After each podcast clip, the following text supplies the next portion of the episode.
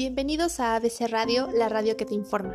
Soy Asenet González Torres y en este apartado hablaremos sobre el movimiento estudiantil de 1968, sobre las causas y las consecuencias de este mismo. Muchas gracias por acompañarme en este viernes de historia y comencemos.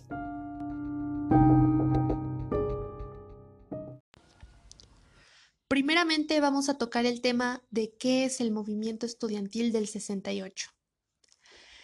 Bueno, se conoce como el movimiento estudiantil del 68 al movimiento social del que participaron estudiantes del Instituto Politécnico Nacional, mejor conocido como el IPN, y de la Universidad Nacional Autónoma de México, la UNAM, entre otras instituciones educativas, además de profesionales, también obreros, profesores y muchos sectores sociales.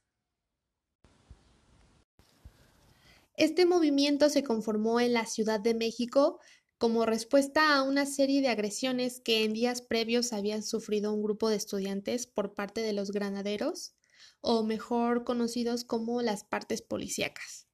Estos se habían valido de gases lacrimógenos para poder detener y perseguir a los jóvenes. Así fue que el 26 de julio de ese mismo año, de 1986, ese conglomerado se dirigió a lo que es la Plaza Constitución para protestar, pero antes de que llegaran, la policía reprimió, así dejando un saldo de tres muertos y cientos de heridos, estos mismos siendo estudiantes. Muchos de los jóvenes en medio de la represión se refugiaron en los edificios de la universidad y del Colegio de San Ildefonso y quedaron sateados por todo lo que eran las fuerzas de seguridad fueron golpeados, fueron aturdidos y fue una experiencia muy fea para todos los jóvenes de entre 20, 25 años, todos aquellos universitarios. Y no solamente universitarios, porque hay que recordar que una de las escuelas que participó fue la preparatoria Isaac Ocheterena. Entonces fueron jóvenes de entre 15, 16, 17, hasta 25 años de toda la etapa que recurre a, preparatoria y también a universidad. Un día más tarde, después de todo eso que sucedió entre los granaderos y todos los estudiantes, eh, estos mismos estudiantes volvieron a salir a todas las calles de la Ciudad de México, incluso tomaron a la UNAM, mientras los enfrentamientos con la policía seguían creciendo. Este problema se agravaba cada vez más y al tiempo se sumaban nuevas escuelas a este paro a apoyar tanto al Instituto Politécnico como a la UNAM. Ah, también como los granaderos no lograron lo que era su objetivo de reducir las movilizaciones de los, de los estudiantes, el gobierno tuvo que convocar al ejército para que se sumara a los granaderos y poder ayudar a que estos estudiantes se reprimieran. Eh, tanto como los granaderos como el ejército reprimieron con fuerza bruta a todos los estudiantes y durante 100 días estos estudiantes que se oponían al presidente y al, al autoritarismo se hicieron de las calles mexicanas. Se intentaban adueñar, intentaron salir, hacían lo que podían recorriendo la mayor parte de la Ciudad de México para que sus voces llegaran hasta el rincón más pequeño y pudieran hacer este cambio que tanto querían conseguir. Otro antecedente que tiene este acontecimiento fue de la fecha 2 de octubre de ese mismo año, de 1968. El 2 de octubre esta institución eh, decidió ponerle fin y esta situación sí llegó a su fin cuando todos los militares abrieron fuego en las plazas de las tres culturas en Tlatelolco, donde se habían concentrado los estudiantes, periodistas, obreros, profesores y muchas personas más. La explicación es que desde el helicóptero se, arrojaron lo que eran bengalas para confundir a todos los militares y hacerles creer que eran los estudiantes quienes los agredían. Esto fue una ideología que puso el gobierno mexicano. Hay que recordar que el gobierno en ese entonces estaba a cargo de Gustavo Díaz Ordaz. Así que las fuerzas de la seguridad apuntaron contra los manifestantes de la plaza.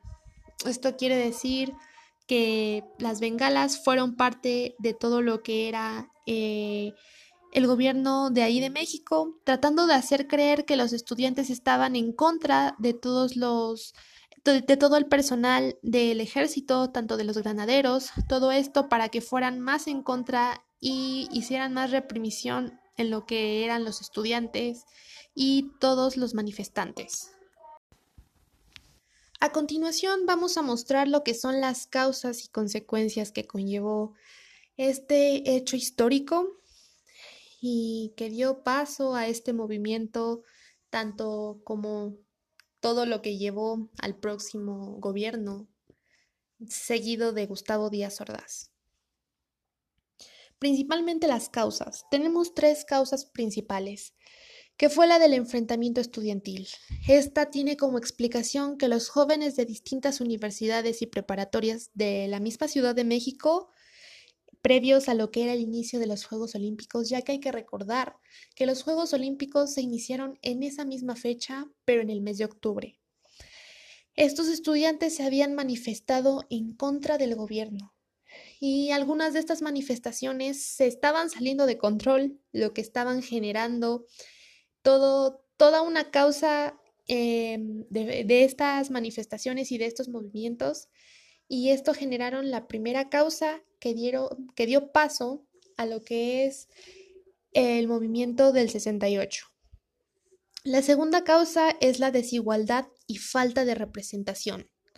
Recordemos que la primera eh, causa que tenían para manifestarse los jóvenes es que ellos exigían que fueran tomados en cuenta y también que todos esos recursos de grandes cantidades de dinero por parte del gobierno fueran destinados a las escuelas y a todo lo que era o tendría que ver con la mejora de la educación, no solamente de las preparatorias y universidades, sino de otros niveles educativos, pero se estaban fijando en universidades, ya que como sabemos, la educación de universidad conlleva a mucho material para sus prácticas, entonces esto era lo que estaban peleando todo más bien manifestando todos estos jóvenes. Y lo que a ellos les molestaba es que todos, todos esos recursos se fueran para organizar los Juegos Olímpicos y no le dieran esa prioridad a toda la educación de los jóvenes. La tercera es el contexto internacional. Hay que recordar que las manifestaciones estudiantiles estaban de moda, además de las ideologías comunistas o socialistas en el mundo, se estaban pregonando por todo el mundo, en todo, en todo lo que lleva a esa época.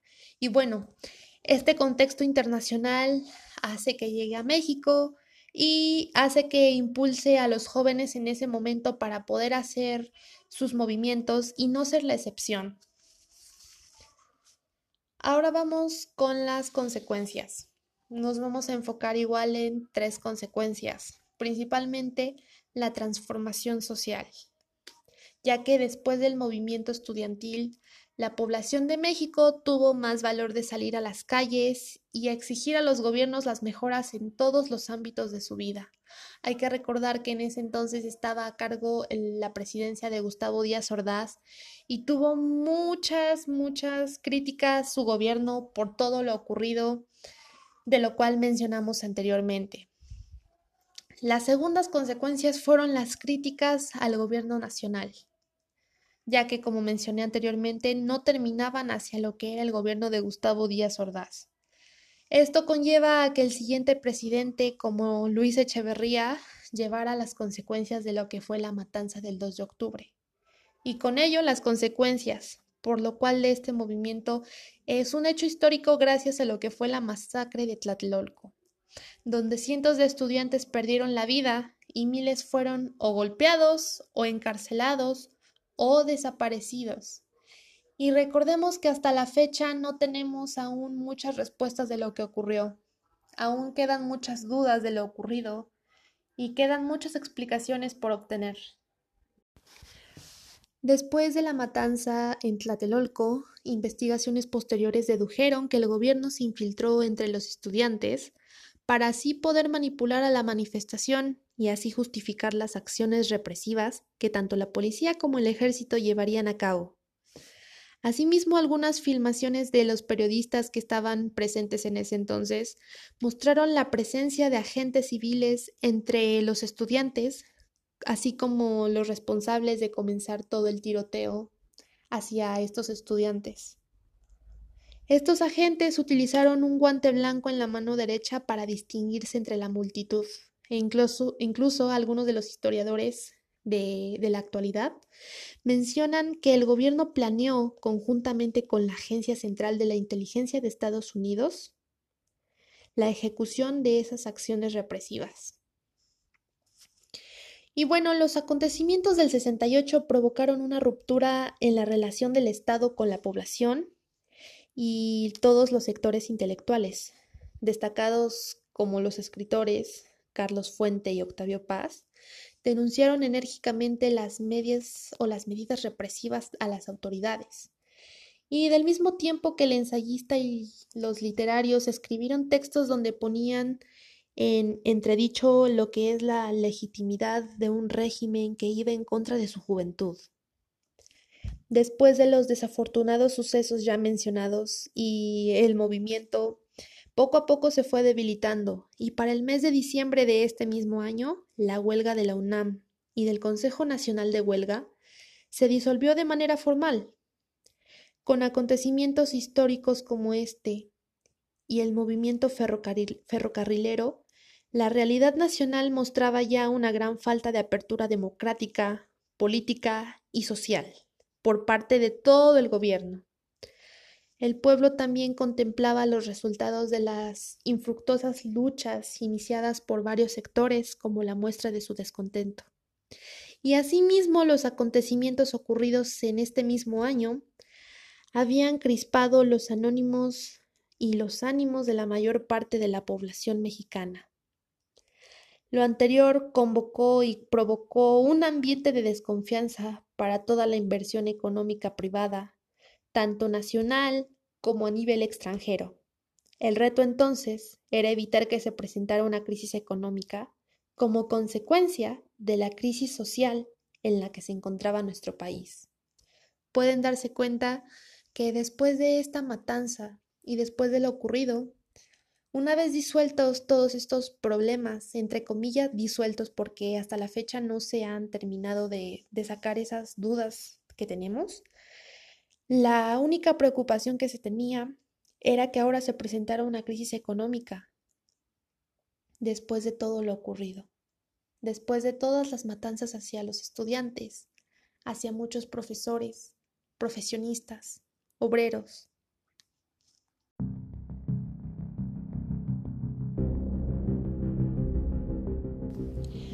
Y bueno, con esto doy finalización a este segmento de ABC Radio esperando que les haya sido de mucha ayuda, que reflexionen un poco sobre cómo es que el gobierno, eh, por ende, influye demasiado en todo aquello que sucede en el país, por obvias razones, es el gobierno.